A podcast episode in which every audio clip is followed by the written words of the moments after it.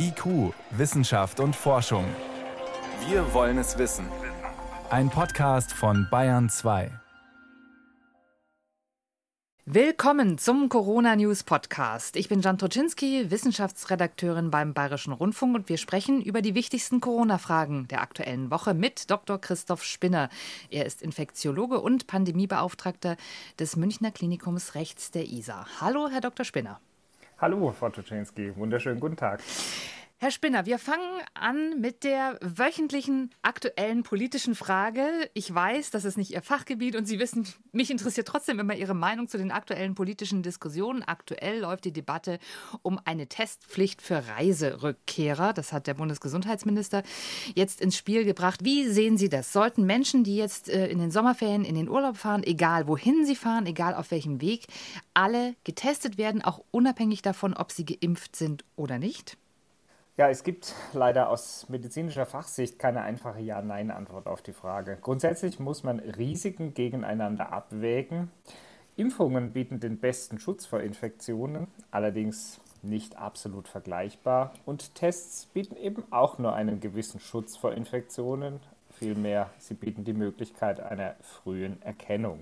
Wir hatten schon häufig diskutiert, dass insbesondere die Antigentests deutlich schlechter bei Menschen ohne Symptomen Infektionen mit SARS-CoV-2 erkennen können, zum Teil nur um etwa 50 Prozent, während die sehr viel teureren PCR-Tests zwar wesentlich zuverlässiger sind, sie aber in ein Labor gesendet werden müssen und alleine dadurch Zeit und damit ja in dieser Zeit auch die Möglichkeit unentdeckter Infektionen verloren geht. In Summe muss man also all diese Faktoren gemeinsam berücksichtigen. Testen ist ein wirksames Mittel, um Infektionen zu erkennen.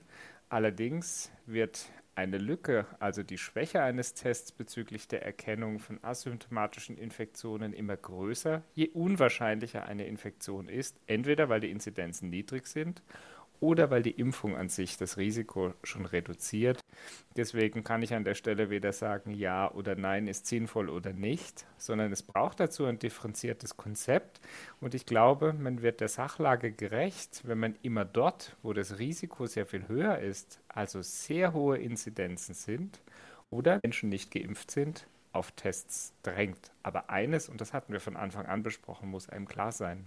Ein negativer Test schließt eine Infektion nicht aus. Lassen Sie uns beim Thema Testen bleiben. Äh, es ist ja jetzt auch schon ein großes Thema. Wie geht es weiter im Herbst? Wie geht es zum Beispiel weiter in den Schulen? Ähm, es gab jetzt eine interessante Veröffentlichung aus Großbritannien und da hat sich eine Forschergruppe angeschaut, wie handhabt man es, wenn es einen Infektionsfall in der Schule gibt. Mit der einen Gruppe hat man das gemacht, was klassischerweise auch bei uns passiert, nämlich die ganze Kontaktgruppe in Quarantäne, in die Selbstisolation geschickt und mit der anderen Gruppe hat man etwas anderes gemacht, nämlich man hat alle Kontaktpersonen täglich getestet. Das ist eine interessante Untersuchung. Die äh, Forschenden kommen zu dem Ergebnis, dass beide Maßnahmen im Prinzip vergleichbar sind. Was können Sie uns sagen zu dieser Studie, Herr Spinner? Ja, im Prinzip handelt es sich, wie häufig schon im Podcast, um eine nicht durch Fachkollegen begutachtete Vorabveröffentlichung. Dennoch eröffnet sie, glaube ich, konzeptionell eine sehr interessante Betrachtung, denn in den letzten anderthalb Jahren der Pandemie hatten wir uns sehr stark auf das Konzept Selbstisolation und ja, Absonderung konzentriert. Nicht zuletzt auch deshalb, weil Tests gerade am Anfang gar nicht in ausreichender Zahl zur Verfügung standen und, wie wir eben schon besprochen hatten, auch eine gewisse Schwäche bei der Erkennung von frühen oder asymptomatischen SARS-CoV-2-Infektionen mit sich bringen. Hier in diesem Kontext, wie Sie bereits angeführt hatten, wurden an verschiedenen Schulen enge Kontaktpersonen von SARS-CoV-2 infizierten Kindern durch einen Münzwurf oder eine zufällige Randomisierung ausgewählt und entweder in die häusliche Isolation gesendet oder eben täglich mit sogenannten Antigen, also Lateral Flow Antigen Tests, getestet. Das sind im Grunde die bei uns verfügbaren Antigen-Selbsttests und es ließ sich ganz gut zeigen, dass bezüglich der Übertragung der SARS-CoV-2 Infektionen nicht Unterlegenheit bestand. Insgesamt sind nur etwa 2% von engen Kontaktpersonen überhaupt dann SARS-CoV-2 positiv getestet worden. Das bedeutet in Summe nicht, dass die Ausbreitung an britischen Schulen durch beide Konzepte insgesamt wesentlich verringert werden konnte. Aber ich glaube, dieses Konzept lohnt sich jetzt zu diskutieren, denn wo vor allem Kinder und Jugendliche nicht geimpft sind und wir in Deutschland bereits massiv steigende Neuinfektionsinzidenzen bei Kindern und Jugendlichen sehen, vor allem deshalb, weil die ältere Teile der Bevölkerung bereits geimpft sind, müssen wir uns, und das glaube ich, sind wir den Kindern und Jugendlichen schuldig, auch überlegen, welche sinnvollen Konzepte es gibt, damit der Schul- und Lehrbetrieb als wesentliche Grundlage der Ausbildung halbwegs geordnet weiterlaufen kann. Das heißt, damit wir das nochmal klar kriegen, es geht in der Studie nicht darum, dass alle Kinder in der Schule jeden Tag getestet werden, sondern es geht wirklich um die Kontaktpersonen zu einer Corona-infizierten Person. Und die werden dann über einen bestimmten Zeitraum täglich getestet, um zu gucken, ist da was passiert oder nicht. Genau, und ein wesentlicher Vorteil wird durch die Autoren auch diskutiert.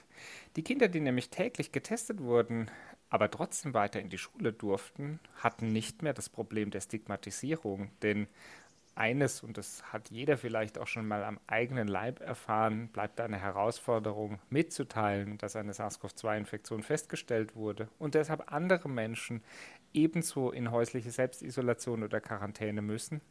Durch den täglichen Test bleibt zumindest dieses, die Gefahr der Stigmatisierung aus oder wird erheblich reduziert. Alleine deshalb finde ich den Ansatz schon lohnenswert, darüber nachzudenken. Am Ende muss uns allen klar sein, auch hier geht es um eine relative Risiko-Nutzen-Abwägung. Und je mehr Menschen aus fremden Haushalten mit nicht ausreichenden Schutzmaßnahmen, sprich Abstand, Hygiene, Alltagsmaske, Lüften, zusammenkommen, desto eher bleibt auch ein gewisses Corona-Infektionsrisiko. So wird heute über die Strategie der Kinderimpfungen diskutiert. Man kann über die Strategie der zusätzlichen Luftfilteranlagen diskutieren. Aber wir werden eben trotzdem auch darüber sprechen müssen, wie wir den Umgang mit Infektionsfällen gestalten. Und ich glaube, hier kann diese Studie einen ganz wesentlichen Beitrag leisten.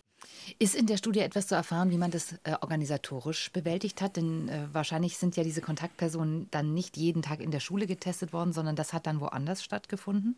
Ich glaube, diese organisatorische Frage muss man sich natürlich auch stellen. Aber das Testen in der Schule an sich ist für uns auch in Deutschland machbar. Genau darüber hatten wir in den letzten drei Wellen der Pandemie bereits erste Erfahrungen sammeln können. In der Studie wurden ja übrigens PCR mit Antigen-Tests verglichen und hier wurden eben sogenannte Lateral Flow Assays durchgeführt. Also diese Antigen-Teste, die vor Ort durchführbar sind. Denn genau darin liegt auch der große Vorteil. Das Ergebnis steht binnen weniger Minuten zur Verfügung. Es ist zwar dafür weniger zuverlässig, aber es geht eben auch keine Zeit für Probenübermittlung ins Labor und Ergebnisübermittlung aus dem Labor verloren. Mhm, also ein interessantes Konzept im Hinblick auch auf die Gruppen, die sich eben nicht impfen lassen können. Und das sind aktuell ja die Kinder unter zwölf Jahren. Es wird ja in der aktuellen Diskussion ums Impfen auch immer darauf verwiesen, dass es ja auch andere Menschen gibt, die sich nicht impfen lassen können. Ja, da wird immer ähm, sehr pauschal gesagt, ja, es gibt ja einige Menschen, die können oder dürfen sich nicht impfen lassen. Wir haben uns gefragt, Herr Spinner, was sind denn Parameter, was sind Kriterien, wann wird Menschen abgeraten davon, sich impfen zu lassen? Diese Frage erreicht mich auch als Mediziner durchaus regelhaft. Ich glaube, man muss ja allerdings zwei Gruppen unterscheiden. Menschen, die nicht geimpft werden dürfen und andere, die nicht geimpft werden können. Menschen, die nicht geimpft werden dürfen, sind sicher absolute Randgruppen. Es gibt ganz vereinzelt, und wir sprechen hier im Bereich von 1 zu Millionen, Hinweise darauf, dass Unverträglichkeiten und wirklich schwerwiegende Allergien gegen einzelne Bestandteile der Impfstoffe bestehen. Auch hierzu gibt es übrigens mittlerweile gute Vorgehensweise, wie man eine Testung vorher veranlassen kann und sogar an geeigneten Einrichtungen in Deutschland mehrheitlich den Allergologien der Universitätskliniken trotzdem unter akzeptablen äh, Risikonutzenverhältnissen geimpft werden kann. Viel größer ist allerdings die Gruppe der nicht impfbaren oder zumindest nicht sicher wirksam impfbaren Menschen. Dazu gehören natürlich vor allem Menschen, deren Immunsystem nicht normal funktioniert, wie Menschen, die zum Beispiel wegen einer Organtransplantation immunsuppressive Medikamente einnehmen müssen oder deren Immunsystem aus sonstigen Gründen nicht funktioniert. Wir hatten, glaube ich, in einem unserer letzten Podcasts zum Beispiel über die Empfänger von Organen gesprochen, die in Frankreich dreimal geimpft wurden und nach der dritten Impfung eben anstelle 40 etwa 70 Prozent Schutz vor Infektionen hatten. Wir lernen im Moment vor allem auch, welche Menschen ein, trotz Impfung ein entsprechend hohes Risiko haben. Denn eines ist klar, auch wenn wir heute alle Menschen mit den zugelassenen Impfstoffen ein- oder zweimal impfen, wissen wir, dass die Schutzwirkung nicht bei allen gleich ist. Wenn Sie äh, beschreiben, dass es Menschen gibt, die äh, eine allergische Disposition haben gegen äh, ja, einen der Bestandteile eines Impfstoffs, dann ist es etwas, womit Menschen dann schon zu Ihnen kommen, weil die das wissen? Oder ist es eben etwas, wo man sagt, ich fürchte das und man kann das dann eben testen? Wie ist da das Vorgehen? Also sehr viel häufiger sorgen sich Menschen mit bekannten Allergien und Unverträglichkeiten gegenüber Arzneimitteln vor möglichen Überreaktionen auf die Impfungen. Tatsächlich ähm, haben wir inzwischen auch verstanden, dass im Wesentlichen nur eine sehr, sehr seltene Überempfindlichkeit gegen Polyethylenglykol, also ein Hilfsmittel, der benötigt wird, um diese mRNA entsprechend so zu stabilisieren, dass sie im Körper dann in die Zielzellen gelangt. Wir wissen hier, dass wir von allergischen Reaktionen Personen im Bereich von 1 zu mehreren Millionen sprechen. Deshalb also wirklich insgesamt sehr seltene Nebenwirkungen. Ich denke, es lohnt sich immer auch ein Gespräch mit einem impferfahrenen Arzt. Und mittlerweile bieten alle großen Allergologien in Deutschland auch spezifische Beratung dazu an, wenn es im Einzelfall noch einmal die Notwendigkeit zur Diskussion gibt. Und hier kann dann wenn eine Impfung mit einem mRNA-Impfstoff nicht vertretbar erscheint, natürlich auch über die Verwendung eines Vektorimpfstoffes nachgedacht werden. Können Sie überschlagen, wie viele Menschen das betrifft, die tatsächlich nicht geimpft werden dürfen? Tatsächlich glaube ich, dass das eine absolut kleine Minderheit ist. Also nicht geimpft werden dürfen, ist ja wirklich eine sehr, sehr stark einschränkende ja, Möglichkeit des Schutzes für den Einzelnen. Und ich glaube, man muss ja auch immer bei der Risiko-Nutzen-Abwägung betrachten, wie hoch ist das übrige Risiko, einen schweren Covid-19-Verlauf zu erleiden. Denn wir sehen ja nach wie vor, vor allem ungeimpfte und nicht vollständig geimpfte Menschen sind unter einem hohen Risiko der Hospitalisierung und der schwerer Verläufe mit der Delta-Variante. Und in dem Zusammenhang lohnt es sich vielleicht auch nochmal über den relativen Anteil Hospitalisierter zu sprechen. Wenn wir in der Öffentlichkeit Berichte sehen, wie viel Prozent der hospitalisierten Menschen geimpft werden, dann darf man immer nicht vergessen, dass auch scheinbar hohe prozentuale Anteile von Geimpften, die hospitalisiert werden, immer im Kontext der übrigen Infektionen zu sehen sind. Denn je weniger Infektionen es insgesamt gibt, umso mehr fallen auch die äh, trotz Impfung Hospitalisierten ins Gewicht. Ich will damit vor allem sagen, lassen Sie sich nicht in der Öffentlichkeit verunsichern. Die Impfungen reduzieren das Risiko schwerer Covid-Verläufe und SARS-CoV-2-Infektionen ganz erheblich. Wenn wir noch mal ein letztes Mal auf die Gruppe derjenigen kommen, die zwar geimpft werden, von denen man aber annehmen kann, die Impfung wirkt einfach nicht so gut. Da gibt es bisher keine wirklichen Empfehlungen, wie man damit umgeht, oder? Also ähm, das liegt es im Ermessen des einzelnen Arztes dann zu sagen, wir impfen tatsächlich jetzt einfach ein drittes Mal in der Annahme, dann wirkt es besser. Es gibt aber bisher keine generellen medizinischen Empfehlungen dazu. Ja, so ganz einfach ist es leider nicht. Nach wie vor sind wir in einer Situation, dass Impfstoffe noch nicht für alle verfügbar sind. Deswegen ist entsprechend auch äh, die Verordnungen, die der Gesetzgeber erlassen hat, zu beachten, um eben möglichst vielen Menschen zunächst mal ein Impfangebot zu machen. Es gibt aber viele Länder, die bereits darüber nachdenken, Menschen, bei denen wir annehmen können, dass sie nicht so gut auf die Grundimmunisierung, also die Verwendung der einmaligen bzw. zweimaligen Impfung je nach Zulassung des jeweiligen Impfstoffes äh, ansprechen, hier entsprechend über sogenannte Booster- oder Auffrischungsimpfungen nachzudenken. Und wir hatten ja bereits seit Beginn der Verfügbarkeit der Impfstoffe darüber nachgedacht, einzelnen Bevölkerungsgruppen auch die Möglichkeit der frühen Auffrischung einzuräumen. Die Strategien, die die Länder wählen, sind unterschiedlich. So wird zum Beispiel diskutiert, zunächst älteren Menschen, von denen man weiß, die Impfung wirkt wahrscheinlich schlechter. Menschen im Gesundheitswesen, also die eine besondere Verpflichtung haben, die Infektion nicht auf ihre PatientInnen zu übertragen, zu impfen. Und die Diskussion ist deshalb so unterschiedlich, weil die Datenlage eben noch nicht ausreichend ist. Sprich, wir wissen tatsächlich heute noch gar nicht so genau, wer hätte denn den größten Nutzen von einer Auffrischung. Nicht zuletzt deshalb, weil es so schwer ist, die Wirksamkeit äh, des Schutzes zu bestimmen. Alleine die Bestimmung der neutralisierenden Antikörper ist zwar ein Hilfsmittel, es gibt aber nach wie vor keine gute Arbeit, die zeigt, dass die Höhe der neutralisierenden Antikörper wirklich ein zuverlässiges Vorhersagetool für den Schutz ist. Damit sind wir im Prinzip auch schon bei einer Frage, die uns von einer Hörerin erreicht hat. Die Hörerin fragt uns, wenn jemand chronisch krank ist und zum Beispiel ein unterdrücktes Immunsystem hat, auch mit entsprechenden Medikamenten behandelt wird, vollständig geimpft ist zwar, aber eben mit diesem Risiko, dass die Impfung nicht so gut wirkt. Wie geht man dann mit diesem Restrisiko um? Kann man sich dann nochmal auf die Antikörper testen lassen, um das Risiko zu minimieren? Oder sollte man besser auf ja, jeglichen Kontakt in Innenräumen verzichten? Was würden Sie da sagen zum jetzigen Zeitpunkt? Ja, auch hier würde ich wahrscheinlich etwas differenzierter antworten. Es bleibt wieder bei einer individuellen Risiko-Nutzen-Betrachtung. Die Bestimmung der neutralisierenden Antikörper, zumindest diejenigen, die kommerziell verfügbar sind, geht nicht mit letzter Sicherheit einher, ob Schutz besteht oder nicht. Als Faustregel lässt sich wahrscheinlich schon ableiten, je mehr neutralisierende Antikörper, desto besser. Allerdings sind die am Markt befindlichen Testverfahren sehr unterschiedlich und erkennen auch die unterschiedlichen Antikörper nach Impfungen nicht gleich. Das heißt, die Tests sind miteinander nicht vergleichbar. Wir haben heute noch keine Vorstellung darüber, welche Höhe dann am Ende wirklich mit Schutz einhergeht. Und deshalb führt die Bestimmung der neutralisierenden Antikörper in der Regel zur Situation, dass danach ein Ergebnis folgt, auf dessen Boden auch keine konkrete Empfehlung abgegeben werden kann. Auch nicht zuletzt deshalb, weil in Deutschland derzeit noch keine Auffrischungsimpfungen vorgesehen sind. Natürlich wird in der Fachwelt darüber diskutiert und ich gehe mit Sicherheit davon aus, dass die Ständige Impfkommission am Robert Koch Institut bei Zeiten eine Empfehlung machen wird. Aber ich sage es noch einmal, an dieser Stelle sind wir immer noch in einer Situation, wo wir versuchen, möglichst viele Menschen zunächst Grund zu immunisieren. Jetzt zur Frage, brauche ich dann Schutzmaßnahmen in der Öffentlichkeit? Ich glaube, diese Diskussion führen wir auch. Natürlich sind die Impfungen der wichtigste Bestandteil zurück zum normalen Leben.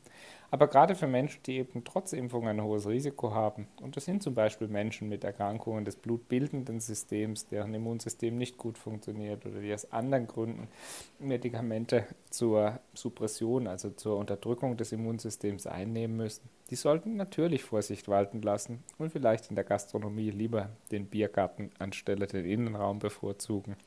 Am Ende ist dies natürlich nicht immer möglich, aber ich glaube, da muss auch jeder Einzelne für sich entscheiden, wie viel Risiko er in Kauf nimmt. Herr Spinner, lassen Sie uns noch mal über die Langzeitfolgen der Corona-Infektion sprechen. Long-Covid war hier immer wieder ein Thema. Es gibt zahlreiche Veröffentlichungen dazu. Natürlich wird das alles wissenschaftlich begleitet. Jetzt ist ein Artikel dazu, eine Untersuchung dazu erschienen, die feststellt, dass Corona-Infizierte auch nach Abklingen der Symptome durchaus ja, kognitive Defizite haben. Wie sahen diese Defizite aus? Hier in der Veröffentlichung geht es um Daten von etwa 81.000 Menschen von Januar bis Dezember letzten Jahres. Es geht um eine Online-Befragung im Vereinigten Königreich zu selbstberichteten Covid-19-Symptomen oder Atemwegserkrankungen. Und in diesen selbstberichteten, also nicht bestätigten Covid-19-Infektionen wurden Hinweise auf signifikant häufigere kognitive Defizite also das bedeutet schlechtere Gehirnleistungen als gematchte Kontrollen, also Personen, die in Alter, Rasse, Einkommen, Herkunft und anderen Faktoren vergleichbar sind, gefunden. Die Autoren schlussfolgern daraus, dass es Hinweise auf die Persistenz, also das Bleiben sogenannter Long-Covid-Symptome auch nach Infektion gibt. Es gibt inzwischen übrigens auch zahlreiche deutsche Arbeitsgruppen im Nationalen Netzwerk Universitätsmedizin, die sich genau mit diesen Fragen beschäftigen. Auch in zahlreichen Covid-Kohorten, an denen wir beteiligt sind, wird dieser Fragestellung nachgegangen. Interessant ist dabei aber vor allem nicht nur, was Menschen berichten, denn zweifelsohne ist die subjektive Wahrnehmung, also die Eigenwahrnehmung dieser Probleme äh, mit Leidensdruck verbunden. Es gelingt uns aber an der Stelle noch gar nicht in allen Fällen auch wirklich sogenannte organische Korrelate, also in apparativen Untersuchungen, zum Beispiel bei der Messung des Hirnstoffwechsels oder der Nervenaktivität, dafür eine Ursache zu finden. Und so bleibt für mich wie für viele Autoren heute die große Frage, was ist Long-Covid? Ist Long-Covid ein einheitlicher Phänotyp, also das Auftreten der Beschwerden einem organischen Problem zuzuordnen? Oder handelt es sich eher um eine psychosomatische Erkrankung, also der Tatsache, dass Körper und Geist eine Einheit bilden? Ich glaube, wir müssen hier noch sehr viel mehr verstehen, denn nur wenn es uns gelingt, ein Krankheitsbild zu definieren und besser zu verstehen, wird es perspektivisch auch möglich sein, ein Therapieangebot zu machen. Und aktuell geht es noch darum, das Puzzle zusammenzusetzen. Es gab eine Untersuchung von Medizinern aus Dresden, die haben Long-Covid bei Kindern untersucht und kamen zu dem Ergebnis, man könne gar nicht richtig trennen, was ist tatsächlich Long-Covid-Syndrom und was ist Post-Lockdown-Syndrom. Also was ist bedingt eben durch diese Ausnahmesituation der Kinder jetzt so lange ausgesetzt waren. Das heißt, da gibt es auch einfach eine ja, Unschärfe in der Definition dieser Symptome. Ja, definitiv. Ich glaube, man muss sich an der Stelle auch, wenn psychische Gesundheit in der Bevölkerung häufig Tabuisierung erfährt, ganz präzise mit diesen Themen auseinandersetzen.